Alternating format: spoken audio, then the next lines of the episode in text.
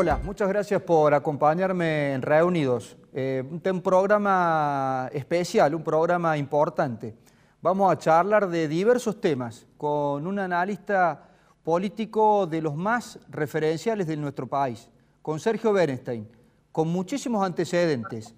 Lo escuchamos en la radio, lo ves en televisión, pero nos importa que nos haga un análisis de la coyuntura actual y de lo que seguramente se vendrá en la Argentina y a nivel mundial. Sergio, ¿cómo te va? El gusto de escucharte. Muchas gracias por compartir reunidos con nosotros. Al contrario, un placer estar con ustedes, un gusto enorme. Gracias por el interés en charlar conmigo. Sergio, eh, inevitablemente tengo que, preguntarte algo de, actualidad. Digo, se, viene una nueva etapa de cuarentena, pareciera que se flexibilizan algunas, algunas facetas en lo que es AMBA, pero pareciera que no es el mejor momento, ¿no? La verdad que, por supuesto, como ciudadano estoy eh, interesado en que se flexibilice todo lo posible, ¿no? Pero esto coincide con el pico en materia de contagios. Todos los días tenemos cada vez más contagios. Por supuesto que se está testeando más, o sea, ahora seguramente los contagios que antes no los registramos, ahora se registran. El número de muertes no sube tanto, gracias a Dios, ¿no? pero evidentemente esto genera dudas si es el momento apropiado. Por supuesto, hay mucha fatiga y cansancio en la sociedad eh, y uno entiende que los gobernantes estén buscando una salida porque económicamente, tanto para las personas, las familias, las empresas, como también para el sector público, la, recaudación cayó muchísimo, es fundamental volver a trabajar. Pero eh, tengo una duda enorme porque tengo miedo que eh, lamentablemente al volver a una cierta normalidad, aunque sea gradual, en etapas, aumente el número de víctimas y esto puede afectar, al margen de la cuestión humanitaria, también puede haber un problema de legitimidad de ejercicio, porque el gobierno de Alberto Fernández, bueno, se, de alguna manera se fortaleció, ¿no?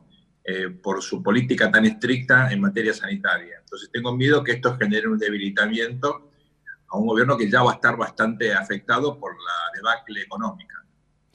Con, tu consultora has analizado lo, que ya representa actualmente lo que es el miedo al contagio. Eso ha ido disminuyendo con los días, Sergio, ¿no? Digo, ahí ya hay conclusiones claras. Eh, aparentemente, digo, y con mucha lógica, ya lo económico empieza a estar ya en un lugar mucho más preponderante, ¿no? Sí, nos pasa todo. Lo que yo identifico en la opinión pública, lo que ustedes eh, ven en sus casas, en, en sus entornos, estamos todos muy preocupados por la cuestión económica porque cuatro meses es una locura, ¿no? Es un parate eh, impresionante.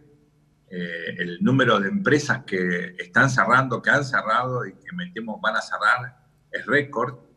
Eh, y esto, por supuesto, angustia mucho a la sociedad. Por eso el miedo a contagiarse quedó en segundo plano. Y esto explica por qué mucha gente está dispuesta a viajar en transporte público, aunque, bueno, en Córdoba hay problemas de transporte público de otra esfera, ¿no? Pero en el resto del país este, es el método de transporte necesario para la gente que se moviliza sin, automóvil, ¿verdad?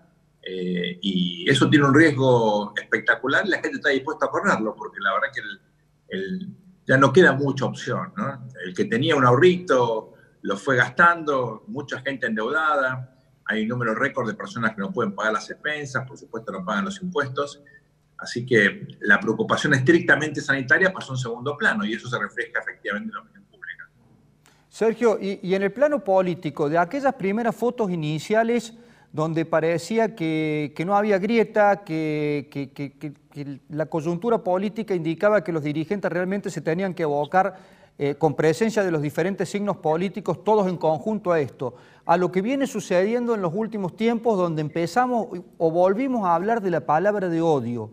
Eh, refleja que, la dirigencia política no está a la altura de las circunstancias para lo que necesitamos post pandemia? Yo estoy un poco sorprendido por la cuestión del odio, ¿no? Porque la grieta ya es parte de la Argentina y antes de la última grieta también había grieta, ¿no? Eh, Menem fue una persona que también generó mucho rechazo, en su momento Alfonsín, no te parezca mentira, había un segmento de la Argentina que detestaba Alfonsín. Eh, por supuesto que de la Rúa también fue objeto de, obviamente, no solamente de odio, sino incluso de falta de respeto, ¿no? Generalizado. Eh, y, digamos, después de la 125, del famoso conflicto con el campo, se estableció esta grieta. Las grietas no es que me gusten, pero son parte de nuestra cultura política. Ahora, hablar de odio eh, es, otro, es otra cosa, ¿no? Porque hasta ahora los discursos de odio eh, o, la definición de discurso de odio apunta a cuestiones que tienen que ver con minorías étnicas, religiosas, misoginia, en fin, cuestiones más de la vida cotidiana, ¿no? En la política no es que la gente no se odie, por supuesto se odia, pero forma parte de los matices, a veces extremos, ideológicos, de una sociedad moderna, libre, donde cada uno piensa lo que quiera y tiene derecho a expresarlo. ¿no? Entonces, cuando ya se empiezan a utilizar esta clase de definiciones, hay una zona de riesgo. Uno mira, por ejemplo, lo que pasó en Venezuela, bueno, hay toda una legislación en contra justamente del odio, que terminó en censura, en persecución a periodistas, a medios, a dueños de medios, porque ¿quién determina qué es odio y quién es odio? ¿Cuál es el límite? ¿Quién es el, digamos, el juez con la capacidad para juzgar eso? Entonces yo creo que acá estamos en una zona muy peligrosa eh, y me parece que hay que diferenciar, ¿no? Discursos de odio en contra de homosexuales, por ejemplo, de minorías, etcétera, es una historia. Eh, en política yo creo que hay que ser muy riguroso preservando la libertad de expresión, aunque uno se sienta ofendido.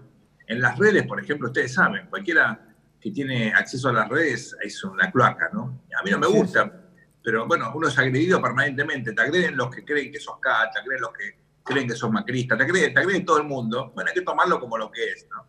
Muchas veces son cosas muy agresivas, ¿no? Que aparte dudan de tu moralidad, hablan de sobres, que sos este, un periodista pago, etc. A mí, la verdad, este, no, es que, no me afecte, pero digo, bueno, tienen derecho a expresar aún sus dudas, ¿no? Eh, pero yo creo que hay que diferenciar eso, porque en política, de lo contrario, en riesgo de entrar en una zona donde se regulen los derechos de expresión y eso ya eh, da pie a, hay riesgos efectivamente autoritarios, ¿no? Sergio, y, esa, ese, ese, ese, parámetro que tenemos de, de, la palabra odio y de la grieta que siempre existió, eh, en parte, eh, obviamente, la, obligación de subsanarla es del oficialismo, en este caso de Fernández. Eh, ¿Crees que, él arranca su gobierno intentando subsanar esas diferencias y zanjar esas diferencias, por lo menos lo que fue su discurso electoral, y hoy no está pudiendo encontrar, hacer pie y necesita sí o sí tener plafón de esos sectores de su gobierno que le exigen más confrontación?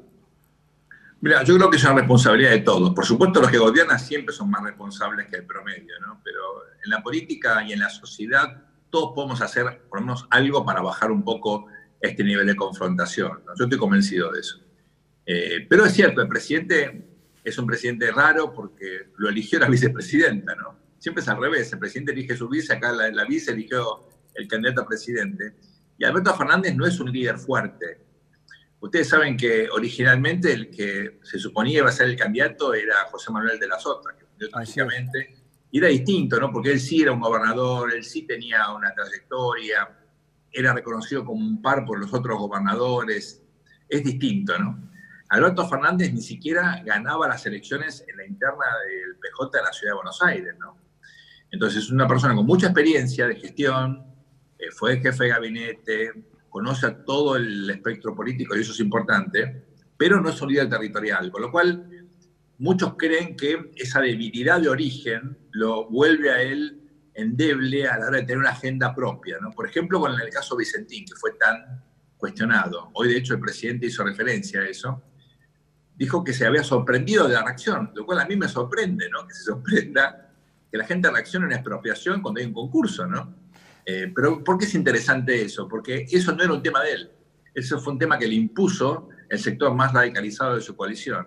Y él no pudo decir que no, él prefirió decir que sí y en todo caso luego tratar de evitar que llegue a una situación muy extrema con la propuesta de, de Perotti. Él siempre dijo, si hay una propuesta superadora, yo la escucho, ¿no? como invitando a que lo viese. Y efectivamente había cierta coordinación con el gobernador Perotti, que es un gobernador moderado también. ¿no?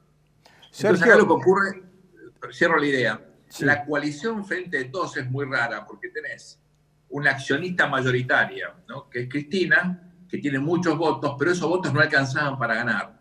Con lo cual la minoría, entre comillas, de gobernadores, el propio presidente, Sergio Massa, los sectores más moderados, si bien electoralmente no tienen el mismo peso de Cristina, sin ese peso ella no ganaba. Entonces tienen una influencia significativa. Por eso, por ejemplo, el gobernador Juan Mansur de Tucumán es un tipo influyente. Hay muchos gobernadores que callados influyen y le ayudan al presidente a compensar ese debilitamiento de origen que indudablemente tiene.